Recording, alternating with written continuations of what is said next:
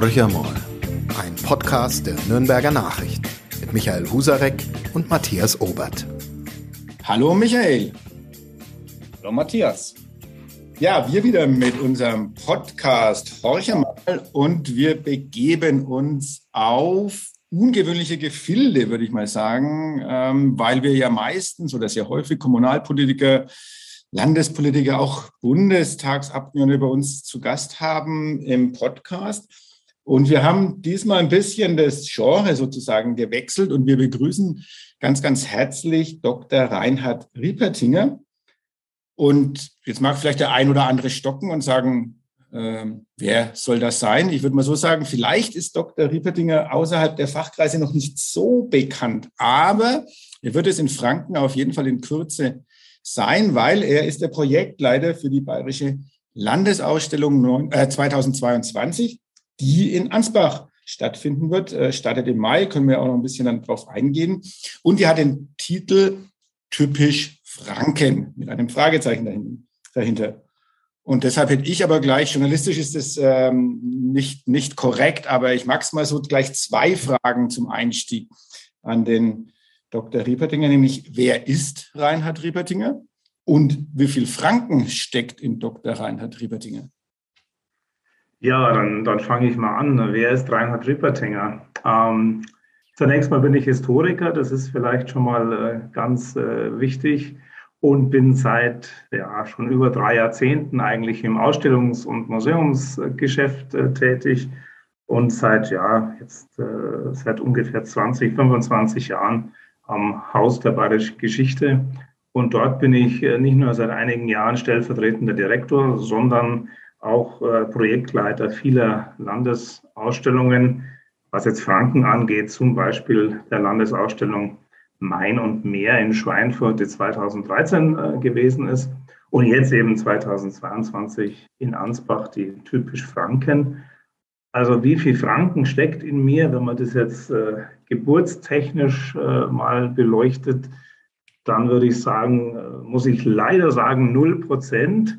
Ich bin äh, Münchner, lebe zwar inzwischen auch schon seit etlicher Zeit in Bayerisch-Schwaben, also insofern nicht mehr in der Landeshauptstadt, aber ich habe weder Eltern noch Großeltern und wenn ich noch weiter zurückgehe, glaube ich, ist da auch niemand dabei, der aus äh, Franken ist. Aber wie gesagt, Beruflich habe ich schon äh, mit Franken zu tun. Ich habe in Aschaffenburg eine Ausstellung gemacht, ich habe in Kronach eine Ausstellung gemacht, in Schweinfurt und jetzt eben in Ansbach. Sie sehen also, es gibt da durchaus äh, fränkische Berührungspunkte beruflicher Natur.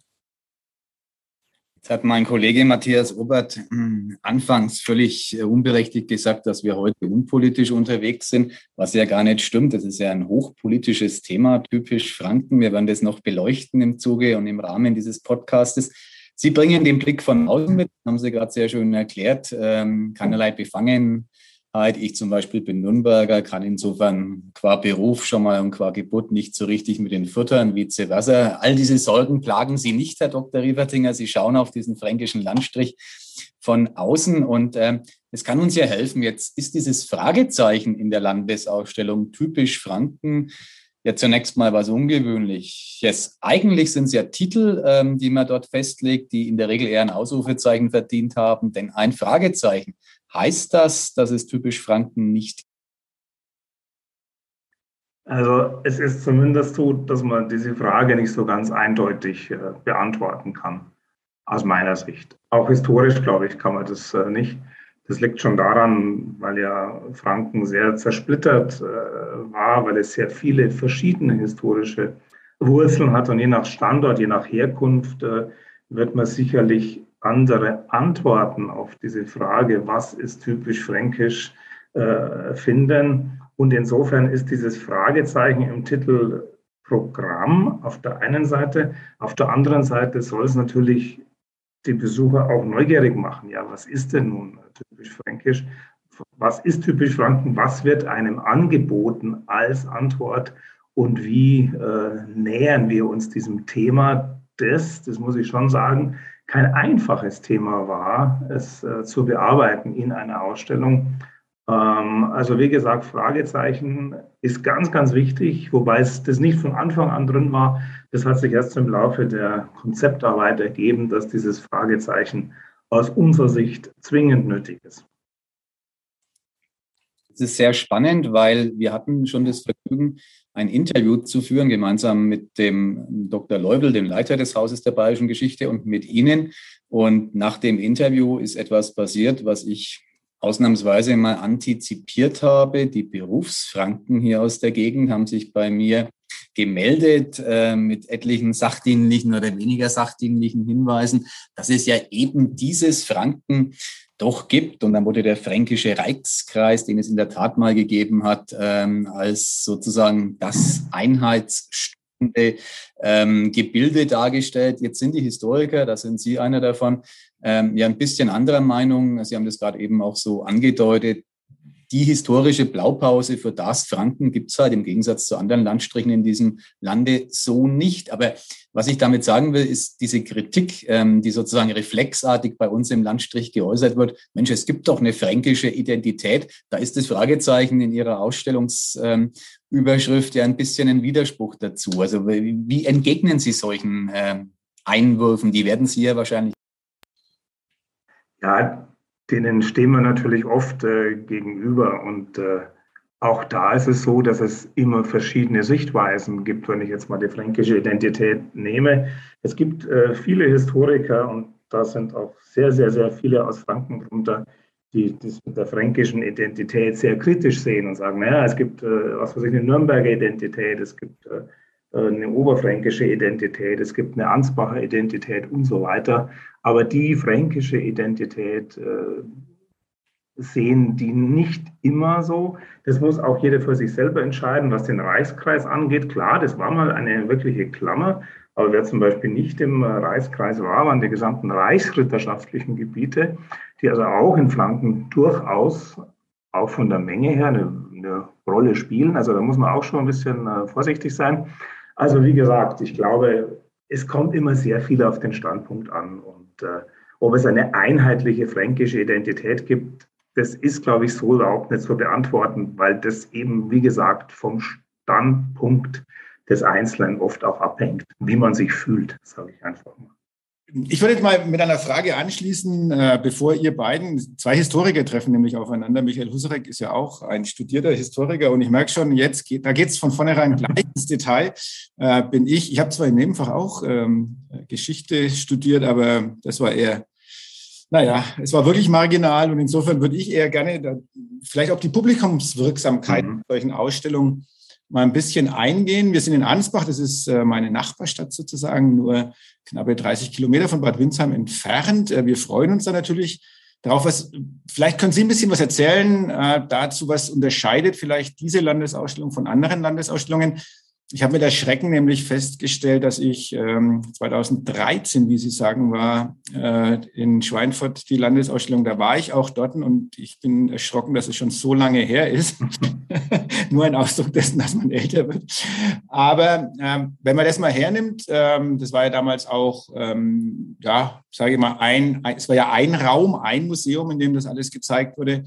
Ähm, jetzt haben Sie ja zwei Spielstätten, wenn ich das richtig gelesen habe. Warum geht man auf zwei Spielstätten? Was ist das Reizvolle für jemanden, der sich die Landesausstellung ansehen möchte? Ja, ist richtig. Wir haben zwei Spielstätten. Einmal die Hauptspielstätte, würde ich es jetzt einmal nennen. Das ist die Orangerie in Ansbach, ein wirklich sehr schönes Gebäude aus dem frühen 18. Jahrhundert, das wir natürlich auch sehr gerne nutzen. Und dann gibt es noch einen Nebenstandort, das ist die Kirche St. Gumbertus. Wie der Name schon sagt, das ist eine Kirche, die auch nach wie vor als Kirche benutzt wird, also kein profanisiertes äh, Gebäude. Insofern gibt es dort eine kleine Nebenausstellung, äh, in der wir die Geschichte der Markgrafen im 15. Jahrhundert thematisieren wollen, beziehungsweise thematisieren werden. Ähm, der Hintergrund ist auch der, dass wir immer auch versuchen, ähm, Anker in der Stadt, in der Altstadt äh, direkt noch einmal äh, zu haben. Und das bietet sich ja einfach wirklich sehr schön an. Die Kirche ist sehr beeindruckend, äh, die kleine Ausstellung ist sehr beeindruckend und sie ergänzt einfach das Angebot, das wir in der Orangerie haben, um einen, wie soll ich sagen, ja, sehr lokal ausgerichteten äh, Teil, also historisch lokal ausgerichtet. Ähm, also insofern eine ideale Kombination. Das ist eine Kombination, die wir gar nicht so selten machen und äh, die uns auch äh, taugt und die die Besucher auch äh, gerne annehmen, soweit wir das aus unserer Besucherforschung zumindest wissen. Ich nochmal vielleicht gleich ein bisschen darauf eingehen. Ähm, und zwar in dem anderen Aspekt äh, des Plakat, das äh, ja jetzt auch schon äh, zu sehen ist. Äh, da arbeiten Sie ja mit drei Figuren. Also Sie wollen ja Mittelfranken, Oberfranken und Unterfranken darstellen. Die Oberfranken können sehr zufrieden sein. Die werden nämlich äh, mit einem biertrinkenden Menschen dargestellt aus der Historie. Wir Mittelfranken können auch sehr zufrieden sein. Wir haben äh, die Frau von Tuche, die im Übrigen, äh, wie wir gerade vorhin schon festgestellt hatten, mal den 20 D-Mark-Schein geziert hat. Also mit der Dame fühlen wir uns, glaube ich, sehr, sehr gut vertreten. Und die Unterfranken, die müssen sich so ein bisschen mit einer eher, naja, ich würde mal sagen, es ist katholisch und es ist ein bisschen, da fehlt ein bisschen die Lebensfreude, habe ich den Eindruck. ähm, was sagen Sie denn dazu? Ja, kann ich jetzt so nicht nachvollziehen. Ich finde, äh, diese, diese Dame in ihrer, in ihrer Tracht, ich finde, dass das schon auch ein sehr buntes äh, Bild ist. Und uns geht es bei einem Plakat natürlich schon auch darum, dass wir eine gewisse Vielfalt, eine Unterschiedlichkeit äh, darstellen. Und das ist, glaube ich, bei dem Plakat sehr schön gelungen. Und Sie merken auch schon was anderes. Sie haben ja sehr schön gesagt, es sind drei Motive drauf. Es gibt drei äh, fränkische Bezirke in Bayern. Das heißt, auch hier ging es natürlich darum, dass jeder Bezirk entsprechend vertreten ist. Es hätte auch ein, ein Element für alles sein können, aber das lässt sich eigentlich gar nicht so leicht finden. Insofern sind wir auf diesen Weg gegangen. Und äh, ja, insofern, äh, wie gesagt, finde ich alle drei Motive eigentlich stehen genau für das, um was es in dieser Ausstellung auch geht, nämlich um Vielschichtigkeit, um Vielfalt und das, äh, glaube ich, drückt es gut aus. Haben Sie es gerade so schön beschrieben, drei Regierungsbezirke, die sich auch wiederfinden sollen. Äh, ich sage es mal so, man hätte einen zentraleren Veranstaltungsort finden können als Ansbach. Es gab da ja auch im Vorfeld Diskussionen. Ähm, Westmittelfranken ist jetzt ähm, rein geografisch betrachtet äh, ich hoffe, ich drehe da niemand äh, zu nahe, nicht unbedingt im Zentrum dieser drei fränkischen Regierungsbezirke gelegen. Wie kam es denn zu dieser Entscheidung ähm, nach Ansbach? Ja, im Grundsatz ist es ja schon so, dass äh, diese dass jede Landesausstellung letztlich einen Ort braucht, der bestimmte Dinge auch erfüllt. Das heißt, es muss ein entsprechender Saal vorhanden sein. Es sind da auch äh, bestimmte Leistungen äh, damit verbunden. Und im Vorfeld gibt es wirklich so eine Art äh, ja, Bewerbungs, es gibt Bewerbungsgespräche, sage ich jetzt einmal, wo sich einzelne Kommunen äh, letztlich auch äh, eingebracht haben. Und da ist eben äh, Ansbach dann letztlich als äh, Gewinner hervorgegangen. Die letzte Entscheidung trifft ja immer auch äh, unser Ministerium, unser Wissenschaftsministerium, das sich dann eben auch für Ansbach entschieden hat. Vielleicht auch deswegen, weil es eben nicht unbedingt ein erst, in erster Linie ein touristischer Hotspot ist, sondern weil da noch einfach ich denke, es kennen nicht so viele, sage ich jetzt einmal. Und das ist ja auch ganz schön und ein schöner Nebeneffekt einer Landesausstellung, dass da eben doch äh, viele Leute kommen und sagen, ach Mensch, Ansbach, da war ich ja noch gar nicht oder erst, äh, ist schon lange her, dass ich dort war, da könnte ich mal wieder hin oder zum ersten Mal hin. Insofern ist das eigentlich schon ganz glücklich. Ähm, aber wie gesagt, es ist nicht so, dass wir jetzt da von uns aus hergehen und sagen, so, da machen wir das jetzt, sondern es müssen immer beide Seiten müssen da gut zusammen harmonieren. Die Stadt auf der einen Seite und das Haus der bayerischen Geschichte auf der anderen Seite. Da muss ich jetzt auch mal dem Chefredakteur mal gleich äh, kräftig in die Parade fahren, da ich ja selber aus Westmittelfranken komme. Und Bensheim im Übrigen hatte sich auch für diese Landesausstellung beworben, äh, nämlich mit dem Fränkischen Freilandmuseum als Ausstellungsort. Also das wäre natürlich perfekt gewesen. Also andersrum, Westmittelfranken ist perfekt als Ausstellungsort, würde ich jetzt mal behaupten. Also insofern äh, vielen Dank ähm, an das Ministerium und an die Projektleitung, dass äh, wir das in Ansbach uns anschauen können. Und die Nürnberger dürfen ruhig auch mal nicht nur zum Schnitzelessen, das günstig auf dem Lande ist, etwas nach außen fahren.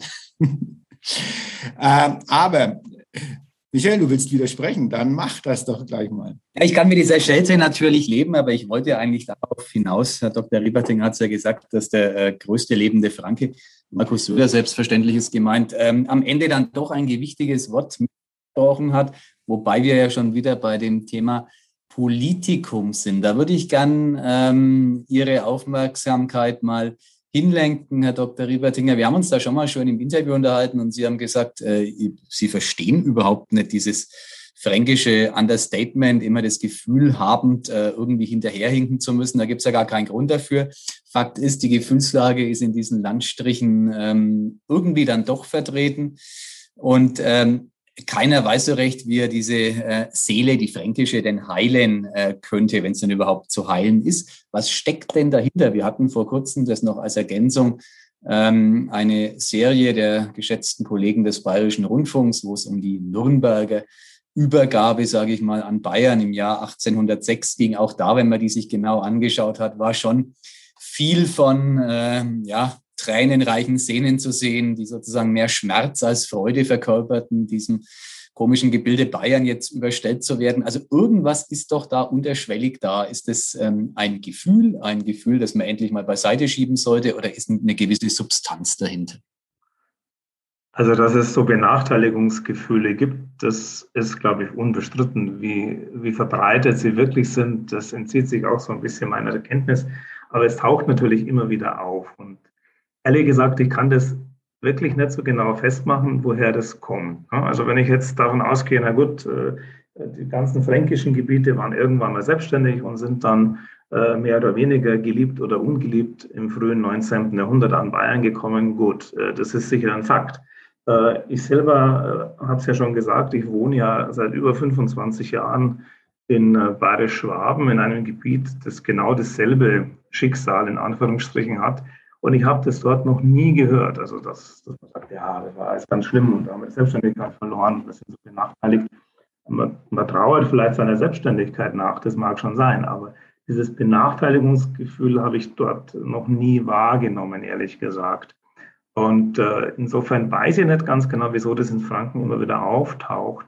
Vielleicht äh, ist es so, dass man da einen falschen Eindruck hat, weil das gar nicht so verbreitet ist aber es halt von wenigen sehr lautstark geäußert wird.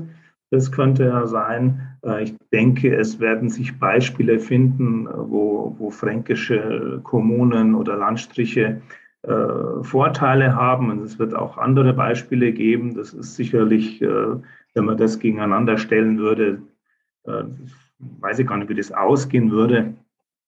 Vielleicht steckt auch ein bisschen Methode dahinter. Das heißt, ich jammere einfach mal schon im Grundsatz vorne weg und dann habe ich auch den entsprechenden Erfolg. Das könnte ja auch sein. Also ganz ehrlich, ich weiß es nicht genau, woher es kommt. Denn eins hat mir die Beschäftigung mit dieser Ausstellung auch gezeigt. Ich denke, die Franken, die können echt äh, richtig stolz auf ihr Franken sein, weil das ist wirklich ein tolles, also historisch gesehen eine wirklich tolle und interessante Region, mit der man sich als Historiker und auch als Ausstellungsbesucher und auch als Ausstellungsmacher wirklich gerne beschäftigt, weil es einfach wahnsinnig vielschichtig ist. Insofern, ich kann es echt nicht genau sagen. Da können wir ja uns freuen über dieses Lob. Wahrscheinlich hm, denken wir beide gerade drüber nach. Äh, ist es ein vergiftetes Lob? Was, was steckt da dahinter? Das ist dann auch wieder typisch fränkisch vielleicht. Was will uns jemand aus Bayerisch-Schwaben damit sagen? Ähm, aber Sie schreiben ja auch schon auf der Webseite zu der Landesausstellung, dass es spannende und manchmal auch kuriose Exponate äh, geben wird und gibt. Vielleicht können Sie uns da gleich noch ein bisschen was dazu erzählen. Also natürlich interessieren mich jetzt persönlich die kuriosen Exponate, ähm, die Sie da aufgetrieben haben. Was ist denn kurios an typisch Franken? Also man muss die Exponate natürlich immer im thematischen Zusammenhang äh, sehen. Das können wir hier jetzt sicher nicht äh, leisten. Insofern wirkt das jetzt immer so ein bisschen ähm, rausgegriffen, aber kurios finde ich zum Beispiel, da geht es um das Thema Reichsstädte unter anderem auch, eine Flohfalle, die wir zeigen. Die ist insofern kurios, bei Flohfallen gibt es natürlich, aber sie ist aus Elfenbein.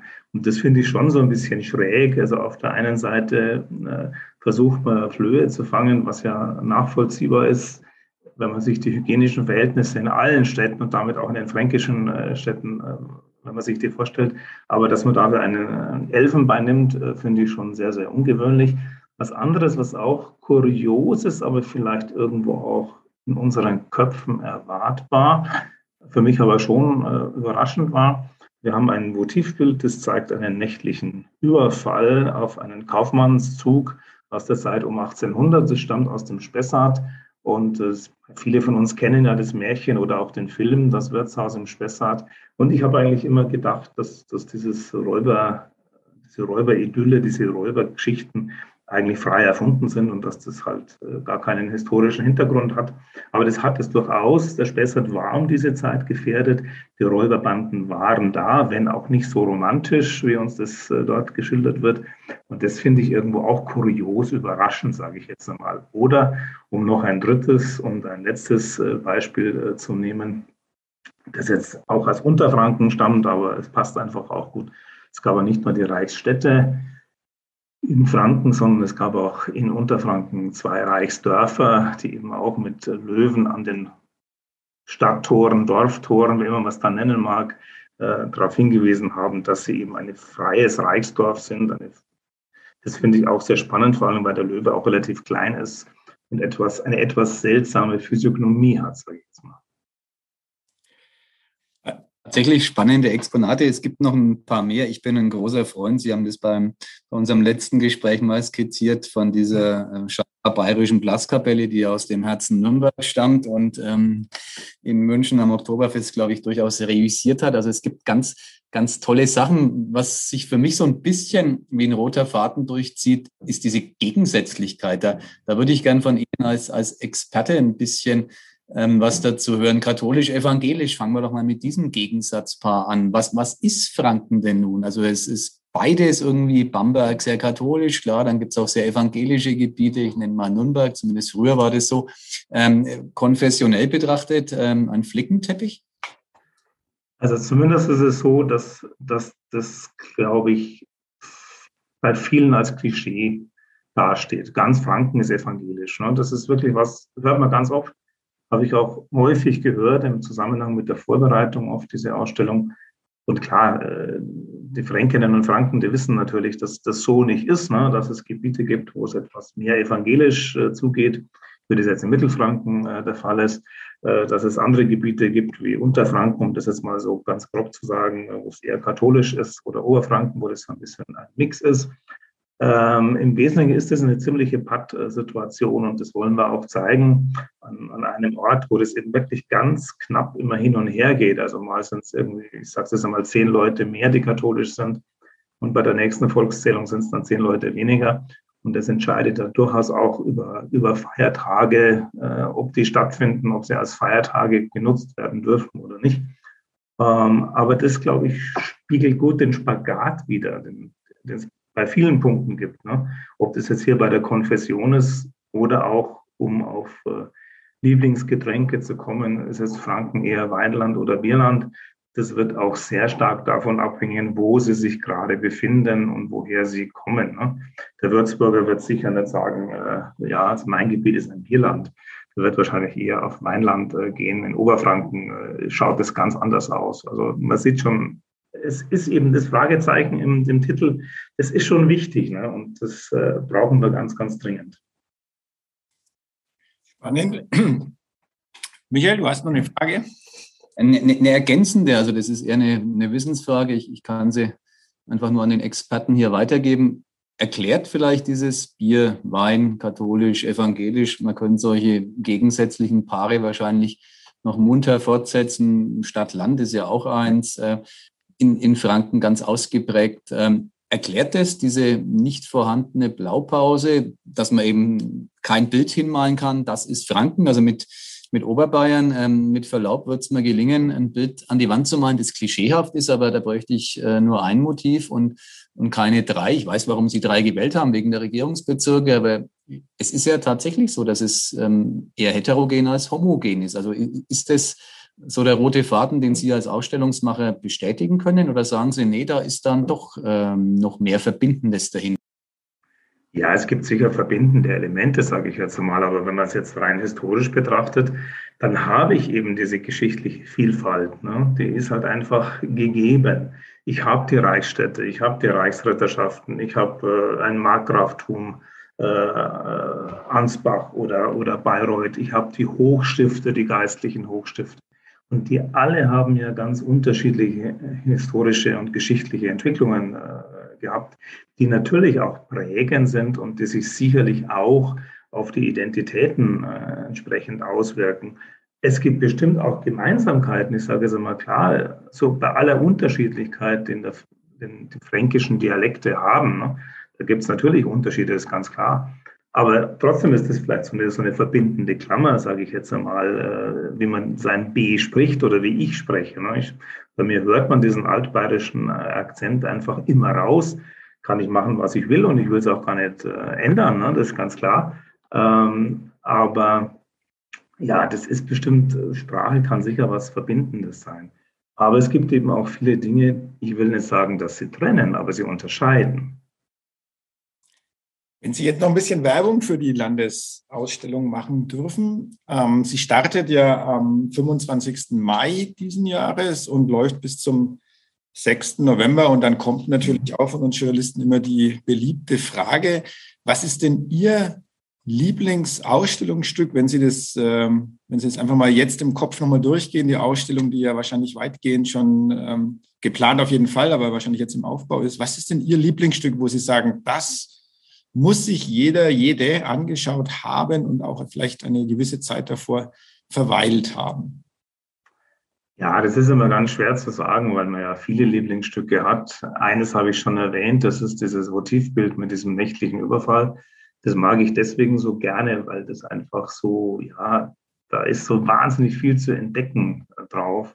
Insofern finde ich das schön. Wir haben aber zum Beispiel auch, um mal ein neues Objekt zu, zu nennen, das ich noch nicht erwähnt habe. Wir haben auch einen äh, Blechdrachen, der von einem äh, Gartenhäuschen im chinesischen Stil äh, stammt, der in der Nähe von Bayreuth, da kommt er her, finde ich auch wunderschön und sehr spannend.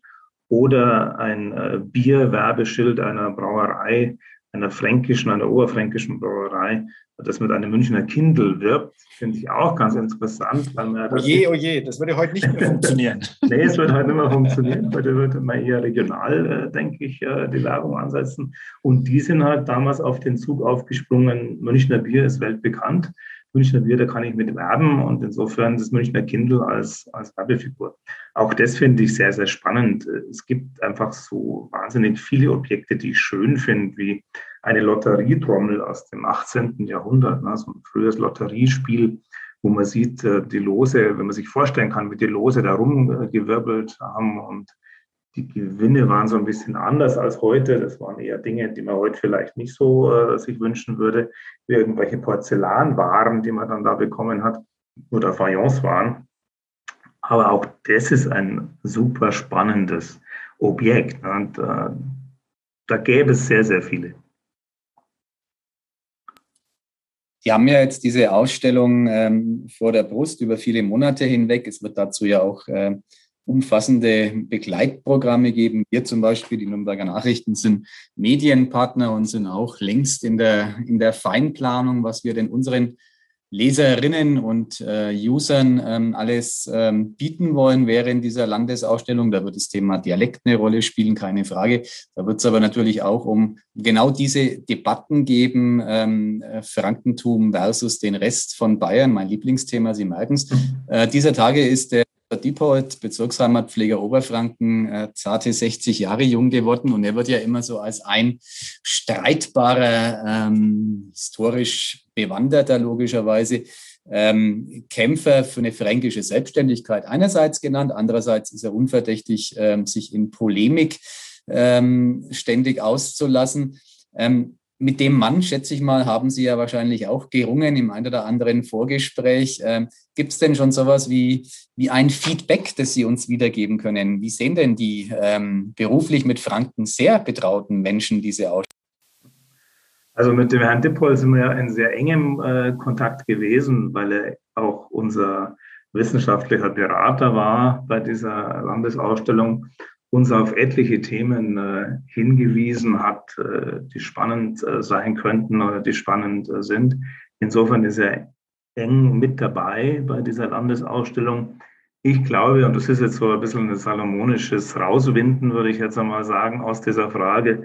ich glaube, wie das, wie das wirklich eingeschätzt wird, das sieht man oder wird man sehen, wenn man die Ausstellung gesehen hat. Ne? Weil das ist eigentlich oft so, dass, dass man ja im Vorfeld hat man seine Konzepte schon klar. Aber wie das Ganze dann wirklich rüberkommt und wie die Leute das dann wirklich einschätzen und betrachten, das kann man eigentlich erst dann wirklich sagen, wenn man die Ausstellung gesehen hat. Und äh, das sollte ja auch so sein, denke ich. Sonst bräuchte man es ja nicht machen. Da stimme ich Ihnen vollumfänglich zu. Einen Fehler, wenn ich das so bezeichnen darf, können Sie ja garantiert nicht wiederholen, nämlich dass es zu wenig fränkische Exponate gibt. Da würde ich ganz gerne aufs Haus der bayerischen Geschichte überleiten, dessen stellvertretender Leiter Sie ja sind mit, der, mit dem großen, wirklich sehr starken Museum in Regensburg, dessen Besuch ich nur dringend empfehlen kann. Sehr schön. Ähm, da gab es ja ganz am Anfang eben genau diese Diskussion, die, die aus Teilen unserer Leserschaft heraus auch geführt wurde, ähm, es sei zu wenig Fränkisches und eben zu viel Altbayerisches, wieder das Lieblingsklischee vertreten. Sie haben sich damals damit ja auch äh, beschäftigt. Sind diese äh, Debatten verstummt? Einer Teil der Frage und der andere ist, äh, war irgendwas substanziell Richtiges dabei? Also aus meiner Sicht, äh, also wir haben immer wieder diese, diese Fragen, wie viele fränkische Objekte sind dann dabei. Es geht auch manchmal so weit, dass, dass wir selber eigentlich durchzählen, äh, wie viele fränkische Objekte haben wir. Sei es jetzt, dass sie aus, Fra aus Franken stammen, aber inzwischen woanders sind. Ja, oder seien es jetzt äh, Objekte, die nach wie vor in fränkischen Museen und so weiter sind. In aller Regel ist es äh, eigentlich schon so, dass wir da schon drauf achten, soweit es thematisch halt möglich ist, ist ja auch klar, ne, dass es da einen gewissen Ausgleich äh, gibt. Ich selber muss auch sagen, ich habe diese Fragen, äh, sind genügend fränkische Objekte drin, auch wenn man nur in dieser Richtung gehört. Ich habe es noch nie anders gehört. Ne? Also sind genügend altbayerische Objekte dabei. Wir haben ja auch schon viele Ausstellungen in, äh, in Franken gemacht. Ne? Ähm, ich glaube, bei manchen Dingen muss man natürlich auch sehen, München ist die bayerische Landeshauptstadt. München war die Hauptstadt auch in der Monarchie, in der bayerischen Monarchie. An dieser Tatsache kommen wir nun mal nicht vorbei. Und das hat natürlich auch immer Auswirkungen auf Objekte. Aber wir bemühen uns wirklich da sehr stark, dass wir da immer einen Ausgleich äh, versuchen hinzukriegen. Aber um jetzt mal bei der Bierausstellung in Aldersbach zu bleiben, wo ich diese Frage auch äh, gehört habe, wenn man dann sieht, na, wie viele fränkische Brauereien eigentlich vorgekommen sind, wie viel Franken wir gebracht haben, kann ich das manchmal nicht so nachvollziehen, weil es ist ja logisch, ich bin da in Niederbayern, da werde ich auch einen kleinen lokalhistorischen oder ja, Lokalkolorit natürlich reinbringen. Das ist ja auch ganz klar, das erwarten die Leute ja auch. Wenn ich eine Ausstellung mache über über die, über die Römerzeit meinetwegen. Natürlich gab es die Römer auch in Franken, das weiß ich auch. Aber wenn ich in Südbayern bin oder in, im westlichen Bayern bin, damals war es beide Schwaben, dann werde ich da meinen Schwerpunkt drauf legen, ohne das andere zu vernachlässigen. Also ich glaube, vieles ist da schon ein bisschen herbeigeredet und ich kann es wirklich nicht immer nachvollziehen. Herr Rieberdinger, das haben Sie jetzt alles sehr, sehr klug und ähm, ich nenne es mal diplomatisch, alles bisher gelöst. Und äh, jetzt ist aber vorbei mit lustig sozusagen, weil jetzt kommt eigentlich unsere letzte Frage und ich gehe mal davon aus, das ist jetzt wirklich für Sie gerade die aller, aller schwierigste, weil erstens mal kommen Sie aus München, da gibt es einen Fußball-Bundesligisten, der relativ äh, erfolgreich spielt. Dann äh, haben sie ihren Dienstsitz, wenn ich das richtig sehe, in Augsburg. Dort gibt es auch einen Fußball-Bundesligisten. Aber wir müssen natürlich über ganz was anderes sprechen, nämlich über den ersten FC Nürnberg. Und unsere letzte Frage bei jedem Podcast-Gesprächspartnerin ist, wo steht der erste FC Nürnberg am Ende dieser Saison und was glauben Sie, wann er wieder in der Bundesliga spielt und zwar so erfolgreich, dass er auch wieder international eine Rolle spielt? Das ist jetzt wirklich eine schwere Frage, die ich nicht so leicht beantworten äh, kann. Logischerweise, wenn ich das könnte, wäre ich wahrscheinlich äh, äh, längst Toto-Millionär, falls es das noch gibt. Kann ich Ihnen wirklich nicht sagen. Ich möchte jetzt hier nicht in allgemeine fußballspezifische Dinge eintauchen, wie wichtig inzwischen Finanzkraft von Clubs ist und so weiter und so fort. Äh, ich würde es mir auf jeden Fall wünschen, dass der, dass der Club bald wieder da spielt, wo er, wo er hingehört, aus meiner Sicht. Äh, das würde ich mir schon auch deswegen wünschen, weil ich es immer gut finde, wenn viele bayerische Vereine möglichst weit oben äh, spielen. Das ist schon klar. Aber wann das sein wird, weiß ich beim besten Willen nicht. Aber eins kann ich vielleicht sagen, der Club kommt auch vor in unserer Landesausstellung und das ist ja auch schon mal was. Sehr schön. Ich versuche jetzt gerade noch herauszufinden, ob äh, der Club schon aufgestiegen sein kann zur Eröffnung der Landesausstellung. Michael, weißt du es zufällig auswendig? Ich glaube noch nicht, aber wir hoffen mal das Beste. Ja, ich wär's, wär, Nein, aber ich habe noch eine letzte, letzte Frage, Matthias, wenn ich die stellen darf. Selbstverständlich. Die habe ich beinahe vergessen, den ganzen Podcast über. Jetzt fällt sie mir gerade siebenteils ein. Ähm, ich gehe manchmal ein oder zwei Bier trinken, um keinen falschen Eindruck zu lassen mit alten Klassenkameraden und die mhm. spielen auf Kopf. Und ich habe irgendwie erzählt, ähm, dass ich sie zum Podcasten treffe und äh, die wollten aus berufenem Munde wissen, ich kann es nicht beantworten, ist der Schafkopf der kurze oder der lange ein fränkischer, also sechs oder acht Karten? Ist das ein Thema, das in der Ausstellung A vorkommt? Ist Schafkopf überhaupt fränkisch? Und B, wie ist denn die Antwort auf diese knifflige Frage? Also A kommt es in der Ausstellung nicht vor und B, auch wenn die Meinung vorherrscht, dass Historiker wirklich alles wissen, ich weiß es nicht. Kann sie es nicht sagen. Das ehrt sie und das äh, würde ich gleich zur nächsten Ausstellung über bayerische Kartenspiele überleiten, die man irgendwann machen kann. Es bleibt also ein Geheimnis am Ende dieses Podcasts, neben dem Geheimnis, wann der Club aufsteigt. Und ich habe jetzt inzwischen nachschauen können, also am 15. Mai ist der letzte Spieltag. Mhm. Dann wissen wir mehr. Äh, dann feiert Franken zehn Tage lang und ähm, dann fahren alle nach Ansbach zu der Landesausstellung, um sich die zu Gemüte zu führen. Herr Dr. Rieberdinger, vielen, vielen Dank für das interessante Gespräch ähm, und die Einblicke in die fränkische Seele, die uns natürlich alle umtreibt. Und ja, wir werden uns sicherlich im Laufe dieser ähm, Ausstellung noch hören oder sogar sehen. Vielen Dank nochmal. Ich danke Ihnen. Mehr bei uns im Netz auf nordbayern.de.